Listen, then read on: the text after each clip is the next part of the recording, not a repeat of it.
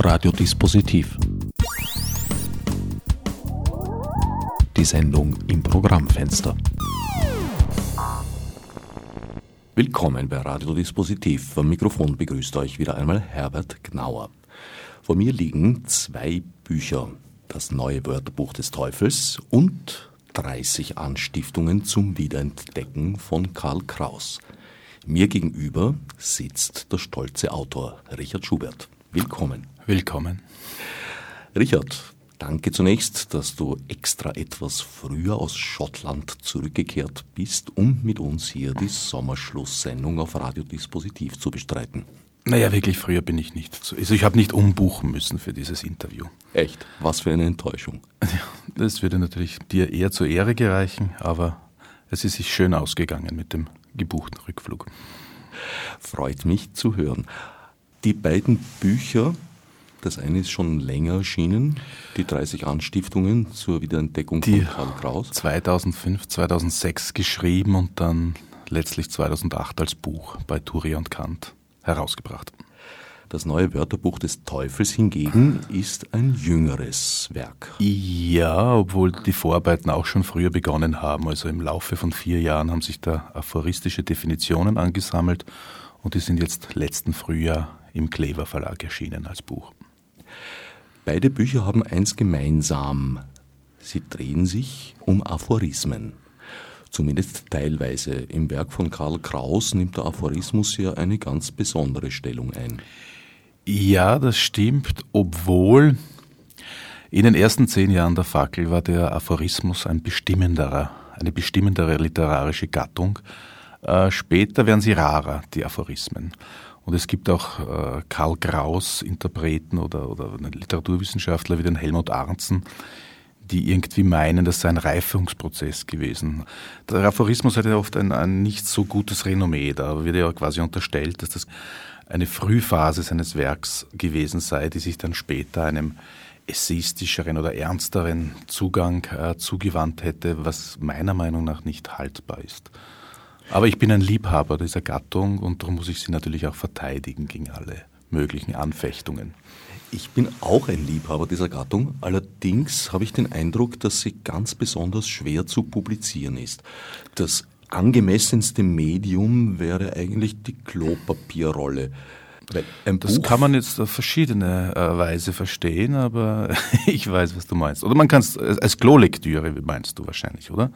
Nicht nur als Klolektüre, sondern auch die Einteilung. Also ein ganzes Buch voll Aphorismen erinnert mich ein wenig an den Satz, den Gerhard Bronner, glaube ich, einmal gesagt hat. Ein Sketch, eine Kabarettnummer, die ausschließlich aus Pointen besteht oder ausschließlich aus Höhepunkten besteht, ist eine schlechte Nummer.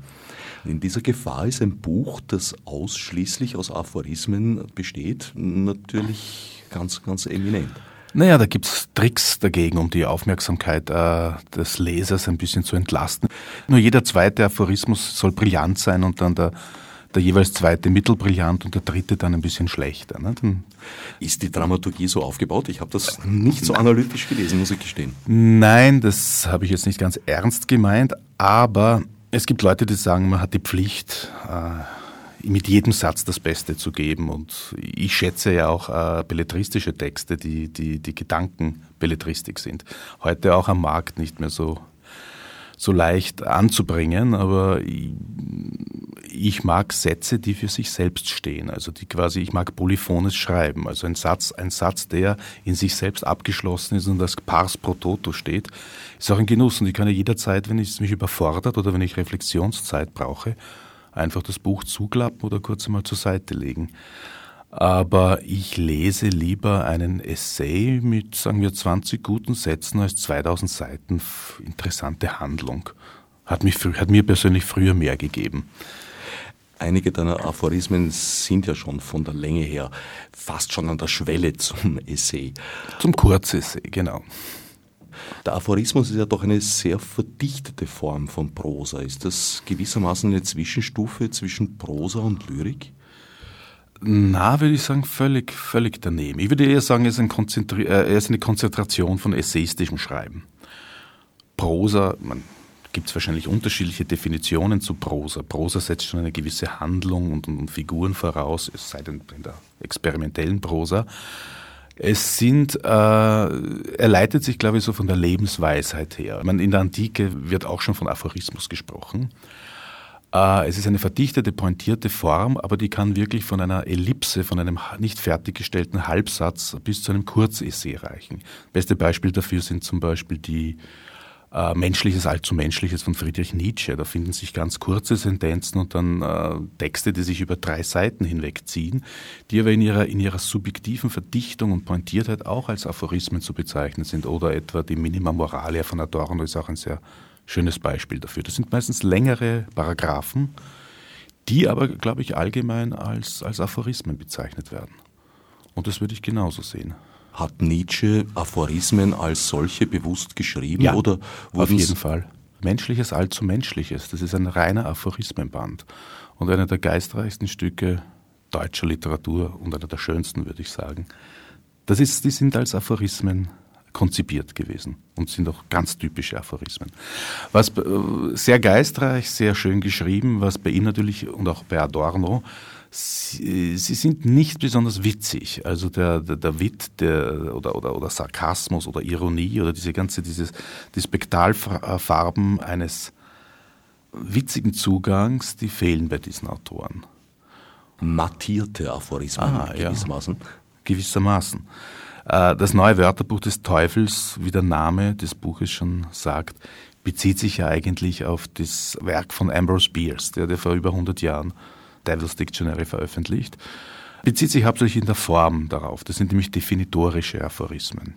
Man nimmt einen Begriff her und macht eine Schein, eine Pseudodefinition, in der man sich natürlich austoben darf. Und natürlich, da eine Definition immer mit einem sehr apodiktischen und auch einem sehr, sehr objektiven äh, Gestus daherkommt, handelt, sich, handelt es sich auch immer um eine Parodie einer so einer Definition, was natürlich den, den ironischen Charakter noch einmal verstärkt. Ich bin trotzdem für portionierte Abgabe, also so eine Art Adventkalender für Aphorismen würde mir da gut gefallen. Ja, es gibt überhaupt Leute, die, die den Aphorismus überhaupt nur mit einem Sinnspruch verwechseln und die das oft, oft auch abwertend meinen. Das seien ihre Sprüche. Aber das mit dem WC, das halte ich für auch eine sehr gute Idee. Also eine, eine gute Freundin, eigentlich zwei gute Bekannte von mir, haben schon gemeint, und das haben sie durchaus als Lob formuliert und ich habe es auch als solches aufgefasst. Ja, das liegt schon seit Wochen bei mir auf dem WC und ich freue mich jedes Mal. Es regt so offensichtlich auch die Verdauung an. Man kann, kann nicht abwarten, wieder aufs Klo zu gehen und wieder einen weiteren Aphorismus zu lesen. Ja, ich muss sagen, ich bin auch. Äh, Solange man es nicht als Klopapier verwendet, das würde mich vielleicht ein bisschen irritieren, aber ich habe für alles Verständnis. Ja, auch das ließe sich durchaus ideologisch untermauern. Praktisch ja. die letzte Lesung dieses mhm. Buches.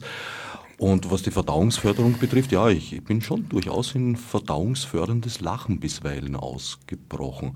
Hin und wieder hängst du dich da natürlich auch sehr weit aus dem Fenster. Natürlich. Ha, äh, da gibt es sogar, äh, Theodor Adorno schreibt in der Minima Moralia, denn die Besonnenheit, die es verbietet, in einem Satz zu weit sich vorzuwagen, das entspricht jetzt da einem Bild, das sich aus dem Fenster zu lehnen, ist meist nur Agent der gesellschaftlichen Kontrolle und damit der Verdummung. Damit hast du jetzt begonnen, eine Art der Veröffentlichung und Publikation von Aphorismen anzugehen, die mir auch vorschwebt. Du bist herzlich eingeladen, im Lauf dieser Sendung, wann immer es dir passend erscheint, einen Aphorismus deiner Wahl einzustreuen. Ja, äh, okay, das Interview ist eine, eine kommunikative Form, das hat auch seinen Sinn, aber man schreibt ja auch Aphorismen, um das, was man im bloßen Plaudern nie so auf den Punkt bringen könnte, auch zu verdichten. Also so gesehen, ja, also wenn mir was dazu einfällt, wahrscheinlich müssen wir der Fairness halber dem Publikum sagen, dass das vorproduziert wird, denn äh, das Nachblättern nimmt einige Zeit weg. Also wenn ich dann immer sofort einen Aphorismus aus dem, aus dem Ärmel zaubere, wie ein Pik Ass, dann ich kann das nicht auswendig. Ich merke mir sehr schlecht Texte und ich merke auch sehr schlecht Liedtexte. Da habe ich dann wahrscheinlich fünf Minuten vorher geblättert in, im Buch. Jetzt hast du natürlich eine Illusion zerstört, aber ja, das aber das, macht nichts. Das, das glaubt ja niemand mehr, oder? Naja, Radio ist genauso wie das Theater einfach eine Behauptung. Bei dieser Gelegenheit wäre es vielleicht auch angebracht zu sagen, die Sendung ist eben, wie du schon gesagt hast, vorproduziert. Also Anrufen im Studio ist sinnlos. Wir können nicht mehr abheben. Was wiederum eine gewisse Art von Chancengleichheit und Gerechtigkeit bedeutet für alle Hörer und Hörerinnen der Übernahmen in Linz, Innsbruck, Dornbirn und vielleicht sogar Rudolstadt am Saaleknie. Wow, wie schreibt man Aphorismen, beziehungsweise wie lässt man sie sich einfallen? Geschieht das von selbst auf der Straße, unter der Dusche? Setzt du dich an den Schreibtisch und ringst in dir von der Seele? Das ist eine dieser Fragen, die ich nur so beantworten kann. Es ist alles möglich. Also manches schießt aus einem heraus, bei anderem braucht es lange Zeit der Konzentration. Ich kann mich erinnern, die schönsten Erlebnisse waren die, wenn ich mich alleine an den äh, Donaukanalstrand gesetzt habe, also eines der Lokale dort, am Abend und unter leichtem Alkoholeinfluss äh, begonnen habe zu schreiben. Und dann kann es passieren, dass man auf eine halbe Stunde sich quält und dann kommt ein erstes Erfolgserlebnis, eine Idee, die einem selber sehr gefällt. Und natürlich, also das ist, glaube ich, jetzt steht paradigmatisch für, für jeden schöpferischen Prozess, das tut dann das geistige äh, Immunsystem dermaßen äh, stimulieren oder zumindest das Selbstwertgefühl, dass dann andere nachflutschen. Und dann hat man dann plötzlich manchmal sechs oder eine Ausbeute von bis zu zehn Aphorismen pro Abend und so weiter. Das waren immer sehr beglückende Momente. Hast du ein Beispiel an der Hand für so einen Donaukanal-Ufer-Aphorismus? Naja, äh, nach dieser, na, sie sind alphabetisch geordnet und nicht nach den Orten des, des Verfassens. Also ja, ich weiß nicht mehr, welchen ich wo geschrieben habe. Du hast nicht deinen inneren Katasterplan? Na, na, na, sowas ist mir. Allgemein sind mir innere Pläne wahrscheinlich fremd. Oder jede Planmäßigkeit. Ich schreibe sehr chaotisch. Schade, gerade eine, eine Chance für einen Aphorismus versäumt. Ist der Aphorismus nicht auch dazu da, den Leser, die Leserin zum Nachdenken anzuregen und gehört deswegen schon in, in, in sorgsamer Dosierung unter die Leute gebracht? Wenn man dafür sorgen sollte, dass da eine Nachdenkpause Platz greifen kann.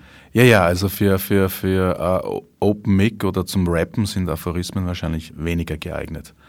Na, na, das ist, das ist der Sinn der Sache. Aber weil wir zuerst gesprochen haben vom zu weit aus dem Fenster lehnen, also eine der stilistischen Mittel des Aphorismus ist eben die Übertreibung. Und ich halte ihm, wie ich auch in einem, einem der Essays, die dem Buch angefügt sind, hinten auch, auch schreibe, ich halte den Aphorismus ja für ein, fast für ein philosophisches Programm, weil seine Apodiktik meistens nur eine gespielte ist. Es ist ein ständiges nur als, als ob.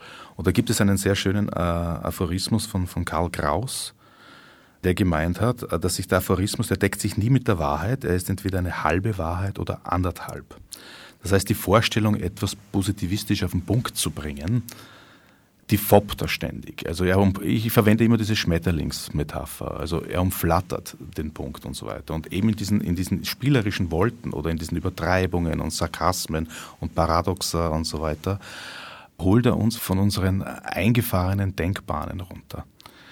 Äh, vielleicht sollte ich sogar bei meinen ersten Lesungen habe ich oft lange Vorträge gehalten über das Wesen des Aphorismus und das erspare ich mir, indem ich einen Aphorismus über den Aphorismus geschrieben habe.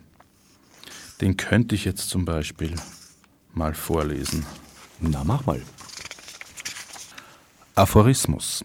Physiotherapie zur Heilung von geistigen Haltungsschäden. Wie ein Schmetterling umflattert der Aphorismus den Erkenntnisapparat des Menschen und foppt dessen starre Haltungen, Standpunkte und Positionen. Diesem gelingt es zwar nicht, des Schmetterlings habhaft zu werden, beim Versuch aber wird er geistig flexibler. Dem wollen wir jetzt die kurze Nachdenkpause folgen lassen.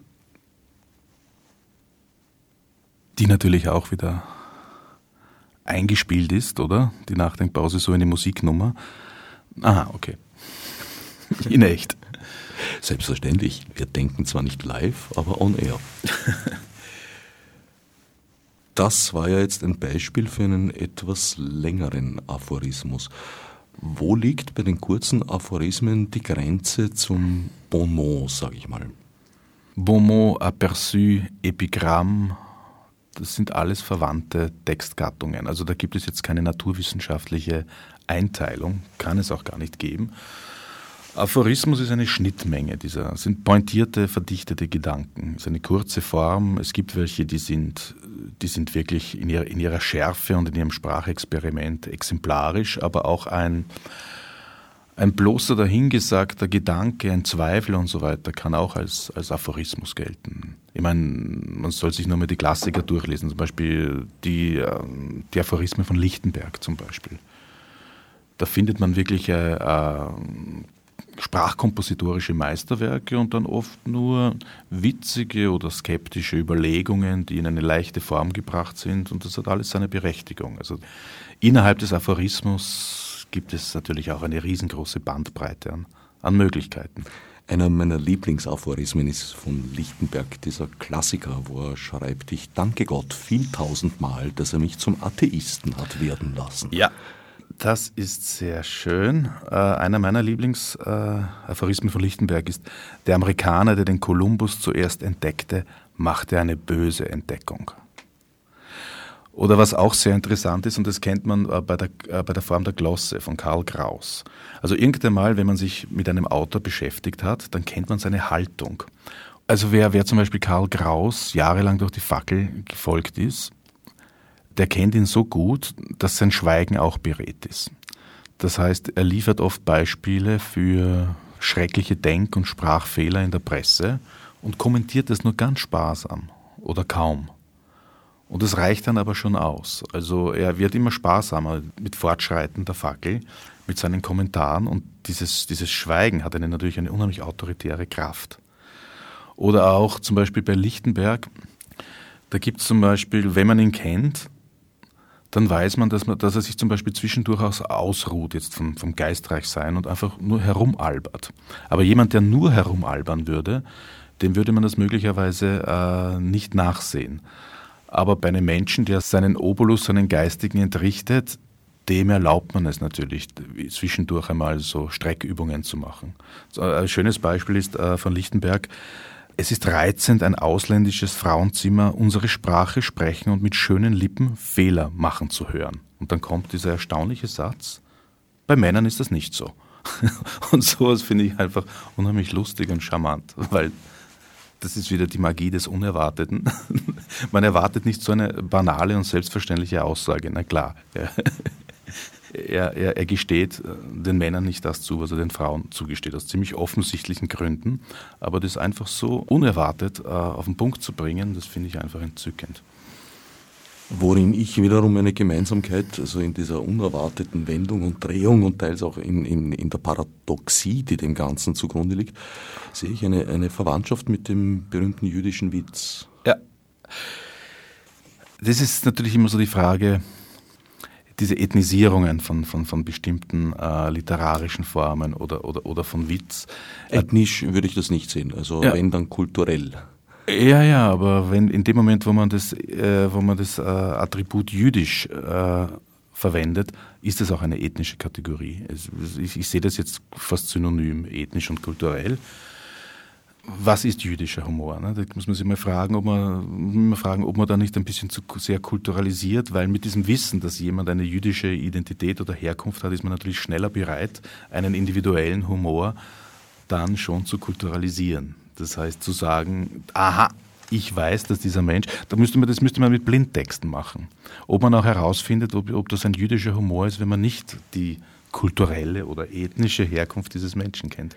Ich sehe das gewissermaßen als, als Gütesiegel. Ja, ja. Ein jüdischer Witz ist für mich äh, ein Witz, der vielbödig ist, oft, jedenfalls immer hintergründig ist und immer auch einen ernsten Kern beinhaltet. Er ist nie nur, nur lustig, also ich kenne jedenfalls keine. Ja, ja. Es gibt auch in, äh, sehr viel Paradoxes und Absurdes im jüdischen Humor. Ich habe, wie gesagt, in diesem langen Essay, der am Ende dieses Buches ist, greife ich als Beispiele für, für äh, kulturellen Witz, der auch sehr wichtig für den Aphorismus ist, den speziell englischen Beitrag zum Wit und auch den, den inselkeltischen, den irischen heraus. Es gibt zum Beispiel eine eigene Scherzart, die heißt Bull, Irish Bull. Da gibt es natürlich fantastische Stilblüten. Was versteht man da darunter? Okay. Äh, wie wäre es, wenn ich ganz kurz diese Passage vorlese? Wunderbar. Ich werde nicht die, die, ganze Passage vorlesen. Es geht einfach darum, worin sich eine irische Art von Phantasmagorie und Witz von einer englischen, eher protestantisch geprägten äh, unterscheidet und wie sehr beide zu einer bestimmten Art von, von Wit oder, oder Humor beigetragen haben. Und sehr viele äh, Vertreter der Kunst des Aphorismus kommen aus dem angelsächsischen Raum. Zum Beispiel wie Jonathan Swift und vor allem Oscar Wilde. Und für mich ist Oscar Wilde eine der schönsten und gelungensten Verbindungen dieser beiden Sphären. Also ich konzipiere da das Irische als quasi als eine Antithese zum, zum britisch-kapitalistischen Geist. Aber was Irish Bull ist, da gibt es sehr schöne Beispiele. Äh, ich zitiere, für den Aphorismus, den witzigen zumal, ist der Torfboden besonders fruchtbar. Eine eigene Art des Humors wird Irish Bull genannt. Wahrheit mit den Mitteln der Dummheit sagen. Aus vorgeblicher oder echter Naivität heraus logische Widersprüche beredt machen oder verschiedene Sinneben ad absurdum führen. Und jetzt ein paar Beispiele dafür. I'm not superstitious. I'm afraid it might bring me bad luck. Oder Isn't it amazing how just enough things happen every day to fill the newspapers? Oder If God had meant us to be nudists, oder nudists, weiß ich nicht, we would have been born with no clothes on. Paradox. Are you a natural born Irish subject? No, I was Caesarean birth. Kaiserschnitt. Oder uh, That's a beautiful child you have. That's nothing. You should see his photograph. Oder Youth is too wonderful a thing to be wasted on young people. Oder Do you believe in fairies? I don't, but I know they're there and that they probably don't believe in me either. Oder das wunderbare irische Atheistenbekenntnis There's no God and I'm his prophet. Eine gute Definition des Bull stammt von Sidney Smith, die er 1803 im Edinburgh oder Edinburgh Observer vorschlug. Bull sei eine Art umgedrehter Wit, denn Wit discovers real relations that are not apparent, but Bull admits apparent relations that are not real. Und jetzt genug der schwärmerischen Kulturalisierungen, denn der Bull ist keineswegs Eigentum der konzeptuellen Iren, Waliser oder Kornen, sondern überall anzutreffen, wo gewitzte Individuen über tradierten Humor hinauswachsen. Im jüdischen Humor ist er nicht weniger stark ausgeprägt und Johann Nepomuk Nestreu bediente sich seiner mit Raffinesse. Nicht unerwähnt soll hier sein, dass dessen berühmter Aphorismus Was hat denn die Nachwelt für mich getan? Nichts. Gut, das Nämliche tue ich auch für Sie, ein Plagiat ist. Er stammt nämlich vom irischen Baron Boyle Roche aus dem 18. Jahrhundert.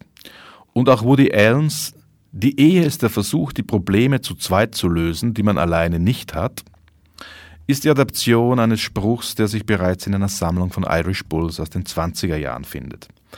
Einer, der diese Disziplin zu vorher ungekannter und hernach nie wieder erreichter Brillanz getrieben hatte, lebte weder in Dublin noch in Brooklyn noch in Wien, sondern in München.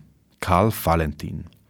Von ihm sind Bulls überliefert wie Ich bin auf Sie angewiesen, aber Sie nicht auf mich. Merken Sie sich das. Und die Zukunft war früher auch besser sowie bestechend geistreiche Aphorismen wie Fremd ist der Fremde nur in der Fremde und Metaphysik ist der Versuch, in einem verdunkelten Zimmer eine schwarze Katze zu fangen, die sich gar nicht darin befindet. Ja, und jetzt kommt wieder meine donnernde, moralisierende Wertung, damit schließe ich diesen Text ab.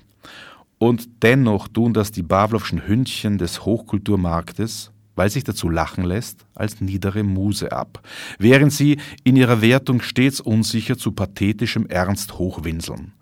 Zu ihren von den Kulturreportern verordneten Nippesfiguren des Geistes. Müsste man vor der religiösen Notdurft der Menschen resignieren, dann wäre das ehrfürchtige Erschaudern vor dieser göttlichen Vermählung von Geist und Witz, wie sie auch ein Karl Valentin zustande gebracht hat, ein Kult, der ausnahmsweise das Richtige verehrt. Man kann es nicht oft genug sagen.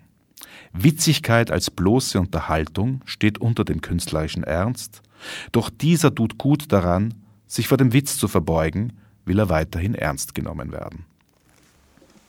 Durch die Auswahl der Zitate hast du jetzt teilweise eine Behauptung von dir selbst widerlegt, nämlich dass die Deutschen, jetzt ganz grob und klischeehaft gesprochen. Nein, wir haben über die Münchner gesprochen und über die Bayern zuerst. Naja, aber ich würde dem auch einen Wilhelm Busch hinzufügen oder einen Loriot. Ich habe an keiner einzigen Stelle gesagt, dass die Deutschen einen schlechteren Humor hätten. Na, das müsste ich jetzt nachlesen. Wo steht denn Ich habe mir es leider nicht angezeichnet. Also, ja, kommt was anderes dazu. Äh, der Aphorismus deckt sich natürlich nicht zwingend mit der persönlichen Meinung des Autors. Also oft provoziere ich, wie du gesagt hast, lehne mich aus dem Fenster oder nehme bewusst eine Gegenhaltung ein, um eine bestimmte Gegenwahrheit auszudrücken. Äh, Gerade ich, ich, ich bin einer, der sich immer vehement die Deutschen verteidigt, wenn in, in, in Österreich das beliebte Deutschen-Bashing betrieben wird. Es stimmt natürlich, und da gibt es natürlich auch sehr viele kulturhistorische Gründe, über die man in einer anderen Sendung reden könnte, wieso wirklich die Deutschen da ein bisschen Probleme haben, nämlich mit dieser Vielschichtigkeit und dieser Flexibilität, die auch was Windiges und was Relativierendes sein kann. Das ist der Nachteil, den man von den Wienern kennt.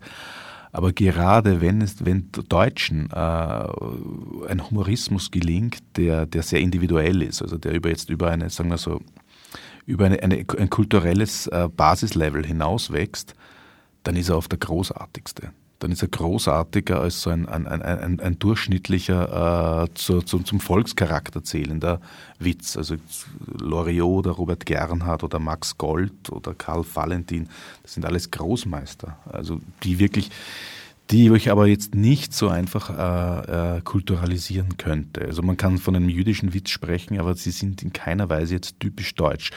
Natürlich auch eine, natürlich auch eine Reaktion auf ihre Umwelt.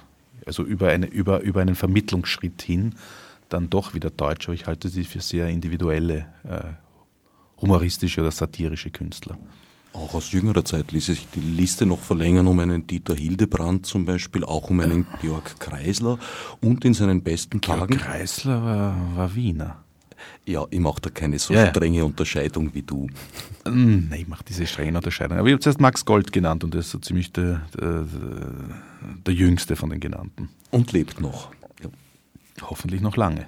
wollen wir es hoffen. Liebe Grüße, Max Gold, lass es dir gut gehen. Ja. Nächstentreu und Valentin sind allerdings aus meiner Sicht Paradebeispiele für Aphorismen, die eigentlich gar nicht als Aphorismen gedacht waren, sondern als Pointen in längeren Texten und dann herausgeklaubt, sozusagen in hübscher Verpackung dann als Aphorismus herausgegeben wurden. Ja, das stimmt einerseits. Auf der anderen Seite, für Nestre waren diese Gedankensplitter und diese, diese geistreichen Paradoxe äh, waren das größte Vergnügen am Schreiben eines Theaterstücks. Oft waren das natürlich auch Gebrauchstexte, hat sehr schnell für den, für den Theatermarkt produziert, hat sich an französische und teilweise auch englische Vorbilder, das war ein unheimlich durchkapitalisierter äh, Kulturmarkt damals. Man hat immer die neuesten Bestseller oder die neuesten Theatererfolge paraphrasiert und äh, das war für Nestor natürlich das Vergnügen, dem Ganzen dann seinen Witz aufzuprägen. Und ich meine, Karl Das- Kraus war ja einer der ersten, die wirklich auch den, den, den, den Geist in ihm erkannt haben und, und ihm von diesem Nimbus des, des bloßen äh, Wiener Spaßmachers auf eine andere Stufe gesetzt haben, verdientermaßen. Und auch wenn, wenn seine, seine Bonbons nicht als isolierte Aphorismen konzipiert waren, sind sie aber solche. Ich, meine, ich le- wenn ich ein Nestre-Stück lese, ist die ganze Story ist für mich Staffage. Ich suche natürlich, ich habe meinen eigenen, meinen Geigerzähler, ich suche natürlich nach, nach witzigen, geistreichen Sentenzen. Und ich glaube, ihn so gut zu kennen, dass ich weiß, dass es auch das größte Vergnügen für ihn war, das anzubringen in seinen Texten.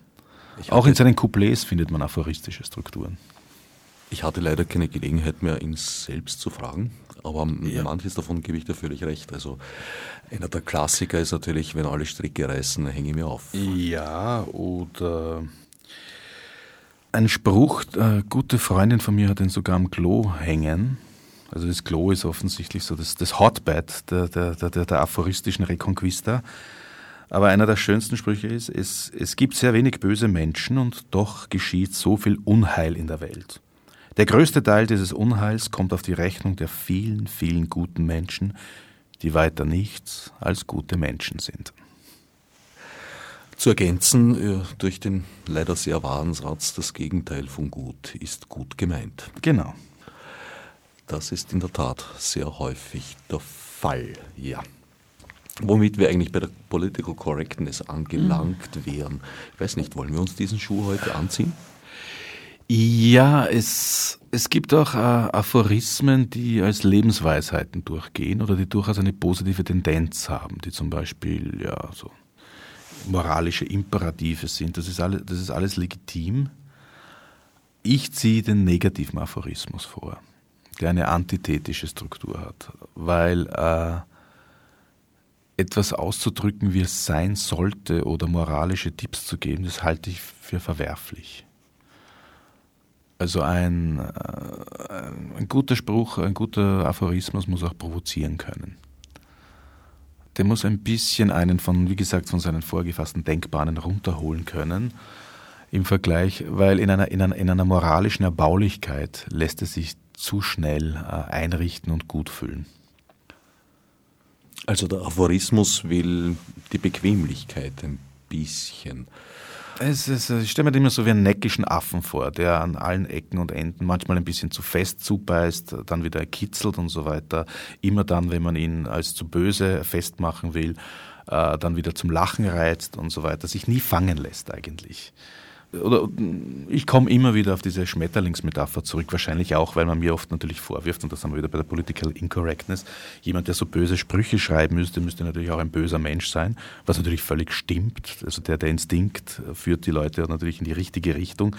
Natürlich, weil ich jeder Erwartungshaltung nicht entsprechen darf, muss ich mich dann wieder besonders äh, menschenfreundlich und charmant darstellen. Das sind alles taktische Tricks. Darum komme ich jetzt vom, vom bösen, tollwütigen Affen wieder zum Schmetterling zurück, weil Schmetterlinge findet jeder süß und schön und die gehören zu Farce des, des Kitsches. Aber trotzdem äh, dieses ständige Umflattern, aber nie ergreifbar sein. Okay, es gibt die Schmetterlingssammlung. Ne, es gibt leider keine Raubschmetterlinge, die ja. dann mit spitzen Zähnchen über einen herfallen. Ja. Aber das wäre natürlich der Gipfelpunkt. Aber wie gesagt, äh, oft wollen auch Leute, dass man einen Aphorismus erklärt. Und das, das geht schon einmal von vornherein nicht. Also Genauso der, der, der, wie bei einem Witz. Oder ein Gedicht auch. Ein Gedicht muss auch ein autonomes Kunstwerk sein. Also das kann man, man, man kann es natürlich analytisch zerlegen, aber man muss sich, äh, es ist ja nie nur ein Gedanke gemeint. Also für mich sind die besten Aphorismen die, die so die, die Nuancen zum Nachbargedanken offen halten. Und ein Schmetterling, der, der mit einer Nadel aufgespießt ist, ist nur mehr ein Aspekt dieses Schmetterlings, weil der Schmetterling lebt von seinem Flattern. Und, und wahrscheinlich der unwesentlichste. Wahrscheinlich, ja. Aus Sicht des Schmetterlings auf jeden Fall. Dieses analytische Zerlegen, ähm, das hat für mich ja nur dann einen Reiz, wenn es sozusagen einen Gedankenaustausch bringt. Also nicht, wenn einer vom Katheder her jetzt das Gedicht erklärt, wie es früher mal in der Schule war oder auch an manchen anderen Orten immer noch so ist, äh, sondern wenn man in einen Austausch tritt und die eigenen Assoziationen mit denen eines anderen oder einer ja, anderen ja. in Einklang bringt. Der Aphorismus muss monologisch bleiben. Der, der, der, kommt sehr apodiktisch daher. Und das ist auch sein gutes Recht. Wenn er gut ist, dann meint er diese Apodiktik natürlich nicht so ernst. Aber wenn das dann zu einem Austausch führt, wunderbar. Dann denkt man wenigstens darüber nach. Dann hat er seinen seinen Sinn erfüllt. Hast du was im Petto, so ein kleines Hölzchen zum Austauschen? Äh, weil wir so viel von Schmetterlingen reden. Ich habe auch einen Aphorismus mit Schmetterlingen, allerdings in einem ganz anderen Sinn als in dem äh, vorhin erwähnten. Äh, ich bezeichne einen Schmetterling als ein Luxusinsekt, das trotz der Warnungen seiner Eltern von zu Hause davonflattert, um die Nadel seines Lebens zu finden. Naja, da könnte man jetzt über Karlsplatz und sonstiges weiterkommen. Da sind schon einige Schmetterlinge an bösen Nadeln. Ja, mit der Nadel, den, fänd ich, den Aphorismus fände ich dann nicht witzig oder auch nicht böse, wenn damit eine Fixernadel gemeint wäre. Nadeln aller Art. Ja. Die Fixernadel ist nur eine, die man sieht. Okay. Oder die Manjana-Mentalität. Lebensauffassung der ineffizienten und unambitionierten Südländer, die Arbeit müsse auf morgen verschoben werden, um heute zu leben. Im Gegensatz zu uns Nordländern, die lieber heute schon zupacken, damit das Tagwerk von übermorgen vielleicht auf morgen rutscht und wir, wenn alles gut geht, übermorgen auch nicht zu leben brauchen. Ja, da würde ich jetzt die Weißwurstgrenze doch wieder geltend machen, weil ich glaube, da stehen wir dazwischen. Wie der Meta nicht schon gesagt hat, was ich ja durchaus nicht so negativ finde, am Rennweg fängt der Balkan an. Ja, es gibt dieses Nord-Süd-Gefälle. Die mediterrane Mentalität beginnt wahrscheinlich für einen Berliner schon in München oder was weiß ich. Aber die Weißwurstgrenze, aha. Der Lakritze- und Weißwurst-Äquator, ja. Der lässt sich tatsächlich recht gut festmachen und deckt sich ziemlich so mit dieser protestantisch-katholisch Verschiebung. Ja, aber Weißwurst ist ja der Inbegriff einer, einer, einer kulinarische Inbegriff einer, einer Kultur, die ja zutiefst katholisch ist, oder? Ja, genau. Ja. Und das ist der süddeutsche Raum. Und, und mit säuerlichem Gesicht an der Lakritze nuckeln die Protestanten, oder? Ja. mit säuerlichem Gesicht würde ich nicht unbedingt sagen. Also ich habe die Schweden als durchaus nicht säuerlich in ah. Erinnerung, sondern als sehr lebenslustige Menschen. Oh, das sind so Lakritze-Fans, weiß ich gar nicht. Du bekommst in ah. jedem Nightshop in Stockholm mindestens sieben, acht, zehn Sorten Lakritze, süß, salzig, mit und ohne Ammoniak. Wahnsinn. Das ist einer der Lebensmittel, die ich mir nie in den Mund stecken würde. Ach, von ja. Zeit zu Zeit. Falls jemand Interesse hat, äh, gegenüber der Wiener Volksoper, da bin ich mal, als ich aus Schweden zurückkam, habe ich mit einem Freund, mit dem ich dort war, einen schwedischen Abend veranstaltet und habe mir gedacht, naja, da gehört eigentlich Lakritze auch dazu und bin dort hineingefallen, zufälligerweise in die Konfiserie auf der Währinger Straße, das süße Eck, glaube ich heißt, und fragt dort, ob sie Lakritze haben und äh, die etwas pikierte Verkäuferin lässt mich wissen, dass ich mich im Spezialgeschäft für Lakritze überhaupt befinde und hier irgendwelche 30 Sorten zu haben sein. Das heißt, sie hat das, das Dealer-Monopol auf Lakritze. Monopol Wien, weiß ich nicht. Ich glaube, es genügen in Wien einige wenige zentrale Punkte als Ausgabestellen, weil es bei uns ist ja nicht so weit verbreitet. Ich habe dann tatsächlich von diesen 30 Sorten oder was die gehabt hat, jeweils ein bisschen was gekauft. Bisschen was ist auch gegessen worden an diesem schwedischen Abend. Und noch Jahre später haben die Kinder, wenn sie gefragt haben, ob es nicht was Süßes noch gibt, gehört, ja, selbstverständlich. Du weißt, wo der Becher mit der Lakritze steht. Mhm. Vis-à-vis -vis von der Volksoper. Vis-à-vis -vis von der Volksoper. Auch ein Ort, wo ich sehr selten zu finden bin. Oh, für Süßigkeiten eine erste Adresse. Okay. Aber wenn man schon so nett über Deutschland, Österreich, Österreich, und äh, da fiel mir der Mordsspaß ein. Ja, der Mordsspaß. Aber wie gesagt, also es gibt die goldene Regel, äh, einen Aphorismus zu interpretieren ist wie einen Witz zu killen. Den muss man jetzt einfach für sich stehen lassen. Mordspaß, Wesensmerkmal und einziges Beispiel deutschen Humors. Das genau habe ich gemeint vorher.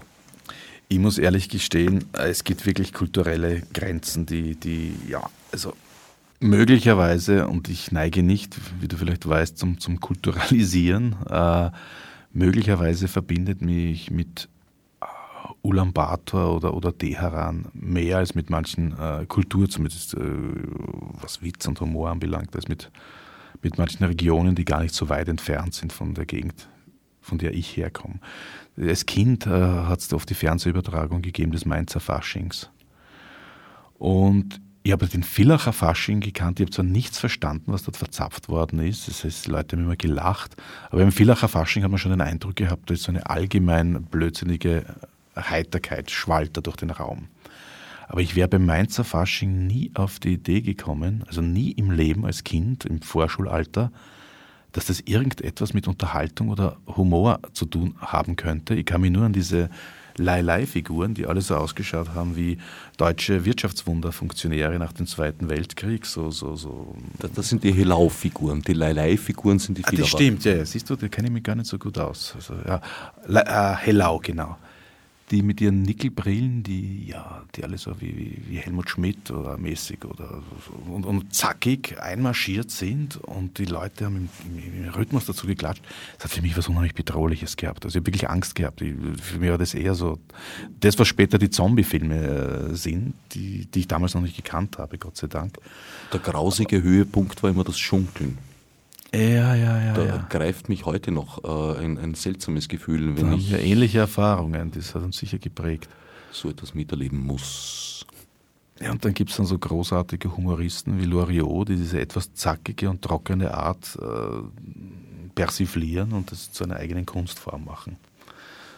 Loriot war ein Großmeister in vielen Klassen. Ja, auch als Cartoonist als Cartoonist, als Autor und Darsteller in wirklich wunderbaren Sketches, als Regisseur, als mhm. alles Mögliche. Sehr vielseitiger Künstler gewesen. Ja. Ich habe immer das Timing sehr geschätzt bei seinen Sketches. Wie viel Zeit er sich lässt, eine, eine Idee so auszureizen, bis sie einfach zum Lachen reizen muss. Weil das ist ein sehr riskantes Spiel. Und es gibt von ihm eine Fülle von Material, das ganz erstklassig ist. Im Gegensatz zu manchen anderen Humoristen, wo man eigentlich immer dieselben zehn Witze hört. Mhm. Und das meistens mit gutem Grund. Ja, da gebe ich dir völlig recht. wenn wir schon bei der Unkorrektness waren, Incorrectness eigentlich, die Migranten hast du dir auch schon vorgenommen, aphoristischerweise. Auch in meinen Polemiken und Essays sind migrantische Themen, glaube ich, sehr, sehr stark vertreten. Aber such du einen aus. Das sind ja alles meine Kinder, ich kann ja keines bevorzugen, also drum. Ich habe da konkret gemeint, Migrant, Mensch aus düsteren, unterentwickelten Ländern, der die Frechheit besitzt, an unserem Wohlstand mitnaschen zu wollen, den wir ihm abgepresst haben. Mhm. Das ist sogar nicht einmal witzig, sondern eigentlich äh, eins zu, also eigentlich eine, eine Bestandsaufnahme. Das würde ich auch sagen, ja. Aber eine, die einem immer als äh, intellektuelle Unseriosität äh, vorgeworfen werden würde, weil es ja viel zu einfach sei. Wir wissen, es ist alles viel komplexer und so weiter. Und ja, es gibt die die, die lokalen Faktoren, die die, die Unterentwicklung äh, hervorrufen und äh, neue Unübersichtlichkeit. Aber on the long run, wenn man die Sachen genau durchdenkt, kommt man immer wieder zu diesem Punkt zurück. Reichtum bedeutet immer die Armut anderer. Auch sprachlogisch ginge das gar nicht, ohne das Gegenteil. Naja, ich glaube schon, dass es wichtig ist, sozusagen eine partizipative Gesellschaft als Utopie zumindest sich zu erhalten. Ja, natürlich. Nein, nein, nein, nein. Wenn es keine, keine materiellen Unterschiede mehr gibt, dann äh, verlieren. Also da habe ich jetzt, Angst, dass wir das erleben. Na, ich leider auch nicht. Aber reden wir jetzt einmal, reden wir jetzt einmal auf dieser utopischen Ebene. Dann relativiert sich auch der Sinn von Begriffen wie Reichtum und Armut, weil sie ja sich an ihren Ecken und Enden und an ihren äh, Antithesen nicht mehr festhalten können. Wenn alle reich sind, hört der Begriff Reichtum auf, also jetzt rein idealtypisch sowie Armut. Ja, da gibt es auch ein paar, ein paar Aphorismen über, über Armut. Einer vielleicht, der ein bisschen tricky ist, ah, warte mal, die Lebenserwartung. Und jetzt breche ich mit meiner Regel, ich beginne schon ein bisschen im, im Vorhinein zu interpretieren. Dafür sind Regeln da. So ist es, genau die Größe, also so, so, so daoistisch oder, oder buddhistisch auf Wohlstand zu verzichten, das wird erst ein Wert, wenn es für allen einen gleichen Zugang zu Reichtum, zu Wohlstand gibt. Erst dann ist es möglich. Und erst dann hat man auch ein positives Verhältnis zu seiner Askese oder zu seiner Bescheidenheit. Nicht aber, wenn man gezwungen wird und ausgeschlossen wird. Also, das habe ich eh schon alles erklärt, aber ist nicht in diese Form gebracht, die es erst als Aphorismus äh, gelten ließe. Lebenserwartung. Statistische Größe, die bei denen am niedrigsten ausfällt, die unfreiwillig und bei jenen am höchsten, die freiwillig auf Wohlstand verzichten. Das würde so mancher Priester gerne unterschreiben. Ja, nur Priester haben, wenn sie nicht gerade Befreiungstheologen waren oder ja, positive Ausnahmen wie für die Caritas äh, arbeitende Menschen sind, äh, äh, meistens sehr wenig Probleme gehabt mit äh, materiellen Unterschieden, also mit Einkommensunterschieden und, und Besitzunterschieden. Ja, wobei da gibt es einen, einen, Unterschied zwischen der katholischen und der evangelischen Auffassung. Das also auf jeden Fall, ja. Die krasseste Interpretation ist, glaube ich, der Calvinismus. Ja, auch da habe ich einen, der mir selber auch sehr gut gefällt, das muss ich einmal in, in aller Bescheidenheit sagen, nämlich über den Katholiken, der eigentlich auch eine Definition des Protestanten ist. Natürlich alles nicht so heiß zu essen, wie es gekocht wurde, aber trotzdem als Gedanke. Heiß zu lesen, wie es geschrieben wurde. Äh, ja, das weiß ich nicht mehr genau. Aber ja, du wirst uns doch nicht sagen, dass du lau schreibst. Jetzt fällt mir überhaupt nichts Smartes ein dazu. Das macht nichts. Katholik. Christlicher Hedonist, der die Idee der Sünde kultiviert hat, um den Reiz ihrer Übertretung genießen zu können, im Gegensatz zum Protestanten, der das alles ernst nimmt. Der Katholik hat Spaß an Sex, Mord und Verschwendung, nicht obwohl, sondern weil es ihm seine Religion verbietet, während der Protestant füchsisch, schlau und oxisch leidenschaftslos seine Lieblingssünde, das Geldscheffeln, zur Haupttugend gemacht hat und mangels Interesse nichts riskiert bei der Vermeidung der restlichen Sünden. Naja, denen bleibt ja nichts anderes übrig, als Sünden zu vermeiden, weil sie davon nicht losgesprochen werden können. So ist es. Sonst kommen sie in Gewissenskonflikte, die katholischen Christen erspart bleiben. Ja, und vor allem die Katholen, oder Katholiken, Entschuldigung, Kathol ist eine, eine abwertende Bezeichnung, soviel ich weiß.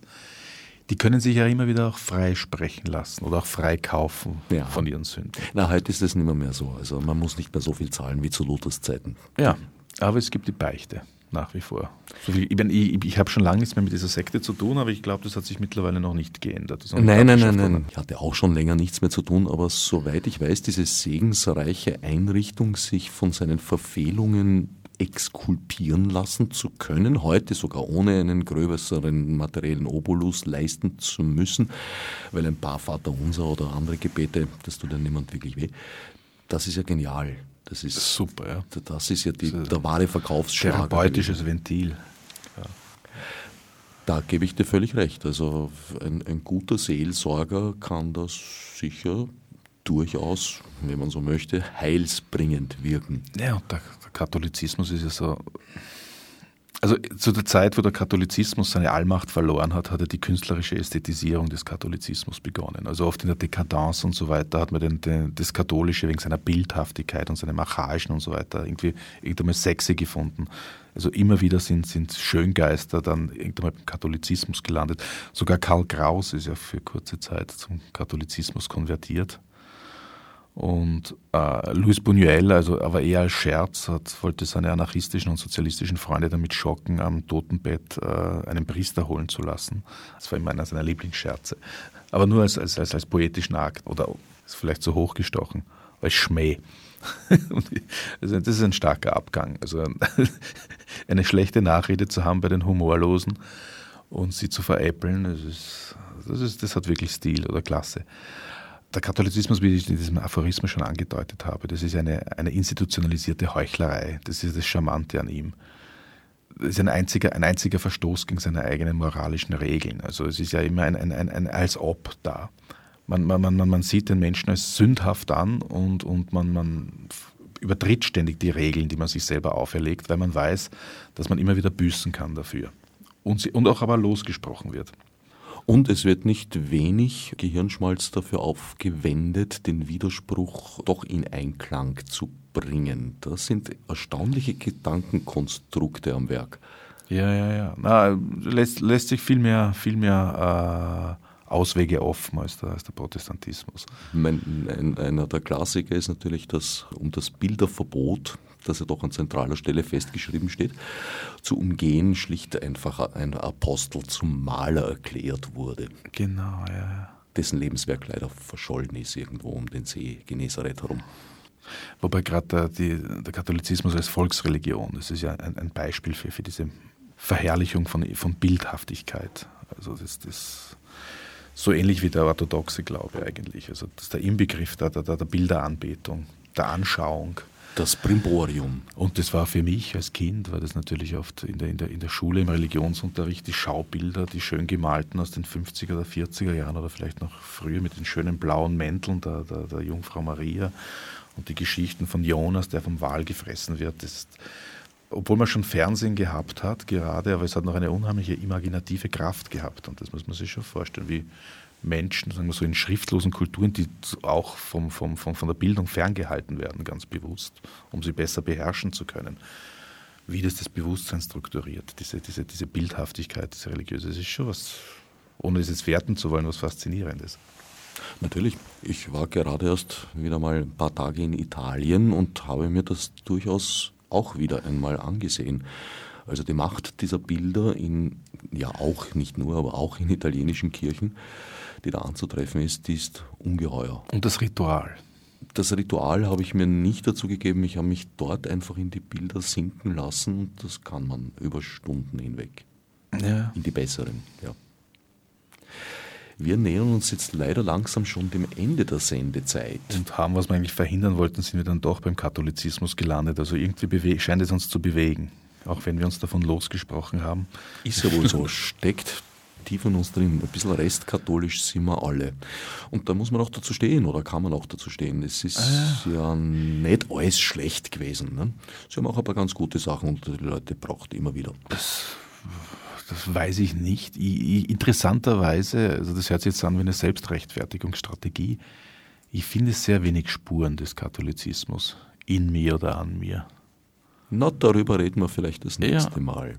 Ja. Na, vielleicht sollte ich, sollte ich so wie, wie Buñuel äh, den Priester kommen lassen, um das Ganze noch einmal von vorne durchzuleben. Ja, aber dann werden wir nicht mehr erfahren, wenn das an deinem Totenbett stattfindet, wie es dann weitergegangen ist. Naja, dann glaube ich natürlich ans Leben nach dem Tod. Ja, also, aber deswegen, deswegen, lässt man den Priester holen, oder? Das ist ja der Sinn der Sache. Schon, aber ob deine geschundene Seele dadurch jetzt dann Ruhe gefunden hat, naja, das kann ich am Salzburger Domplatz. Möge meine geschundene Seele nie Ruhe finden, die, der langsam versiegende Quell meiner Kreativität. Dazu passt jetzt gut die Frage, was ist denn derzeit im Mittelpunkt deines Arbeitens, Denkens und Wirkens? Ja, da muss man unterscheiden, der, der Mittelpunkt des, des Arbeitens und Denkens oder die Publikationen, die rauskommen. Meinst du, was ich gerade mache oder was ich demnächst auf den Markt werfen werde? Gibt es da einen Unterschied? Weil Absolut. Ich habe mir gedacht, du als Autor lebst deiner Na, Kunst. Je, jemand, der nicht so etabliert ist wie ich, der schreibt einmal und dann tut er zehn Jahre versuchen, sein Werk anzubringen. Und dann nach zehn Jahren erscheint es einmal und dann ein halbes Jahr später erscheint dann vielleicht äh, der Text, den man vor neun Jahren geschrieben hat. Na, also ich bringe jetzt quasi wirklich im, im, im Jahrestakt je zwei Bücher heraus und das wird auch so bleiben. Aber das sind alles Texte, deren Verfassung schon weiter zurückliegt. Also im Herbst kommt bei Drava wieder ein sehr satirisches äh, Theaterstück raus. Das heißt Frontex, keiner kommt hier lebend rein. Und im Frühling dann beim Schollnei Verlag äh, ein Roman von mir, der heißt Chronik einer fröhlichen Verschwörung. Ist auch schon wieder im Großen und Ganzen vor zwei, drei Jahren verfasst worden. Woran schreibst du zurzeit? Also was wird in zwei, drei Jahren dann erscheinen? Äh, Im Augenblick äh, eher wenig. Ab und zu ein kleiner Essay. Jetzt habe ich ein Rezensionsessay geschrieben von einem fantastischen Roman zum Ersten Weltkrieg von einer jungen Autorin, einer österreichischen, Elena Messner, das lange Echo, sehr empfehlenswert. Zwischendurch immer wieder kleinere Stücke, kleinere Texte. Also, mm, ich hoffe, ich, ich kann äh, meinen jetzigen Zustand als, als Schaffenspause und nicht als, als beginnendes äh, Altersdelirium einschätzen. Ja, falls der Fahrt werden sollte, ich. Das nie, aber schlage mal vor. Mein alter Wunsch einer kritischen Ausgabe der letzten Tage der Menschheit von Karl Kraus wo es eine Gegenüberstellung gibt der Texte von Kraus mit den realen Ereignissen und auch Zeitungsberichten, auf die er sich sehr konkret meistens bezieht. Stimmt, das gibt es noch nicht. Diese historische Feinarbeit die überlasse ich lieber anderen. Schade, wieder einmal abgeblitzt. Na, also ich tue lieber Aphorismen schreiben. äh, da gibt es auch von Karl Kraus, glaube ich, Einer, der Aphorismen schreiben kann, sollte sich nicht in Aufsätzen zersplittern. Ich schreibe auch gern Aufsätze und neuerdings auch Romane. Es gibt ja noch einen 900-Seiten-Roman von mir, das ist mein Erstling, also das bleibt jetzt unter uns und ich hoffe, dass das Schöne ist an der, an der Kulturindustrie und an diesen schnelllebigen Medien wie Radio, dass man gleich alles wieder vergisst, was man hört. Ja, Aber es ist Archiv, vergiss es ist es Archiv. Das ist das Problem dabei. Es bleibt genau. hoffentlich nicht unter uns. Also ich hoffe, diese Sendung wird die Welt erobern. Der Schollner Verlag wird natürlich diesen Roman, der jetzt entscheid, äh, erscheint, als mein Debütroman anbieten. Aber es gibt natürlich schon einen, einen älteren, das ist ein, ein historischer Schinken, der noch in der Schublade liegt und der noch der Veröffentlichung hart. Der ist jetzt die Backline sozusagen. Das heißt, ich tappe mich zu meinen früheren Romanmanuskripten zurück. Mein letztes wird als Debüt verkauft und dann wird irgendwann mal das Debüt vor dem Debüt entdeckt. Hoffentlich. Und da bleibt noch der unveröffentlichte Nachlass als Futter für die Biografen. Tja. Oder Vorlass gibt es ja auch. Hast du noch einen kleinen Schlussaphorismus für uns? Weil wir gerade von Karriere gesprochen haben und dergleichen und Nachlass, Vorlass. Arschloch, Tunnel, in den die Karriereleiter führt und an dessen Ende es kein Licht gibt. Mit diesen erbaulichen Worten möchte ich dir danken, mein Sendungsgast Richard Schubert. Danke für die Einladung. War mir ein Vergnügen. Bei den beiden Büchern, die Mittel- und Ausgangspunkt der heutigen Sendung gebildet haben, handelt es sich um 30 Anstiftungen zum Wiederentdecken von Karl Kraus, erschienen bei Turia Kant, sowie das neue Wörterbuch des Teufels, erschienen bei Clever. Fürs Zuhören dankt Herbert Gnauer. Als Nef Margur mit Murnesi. Fichtes obsidar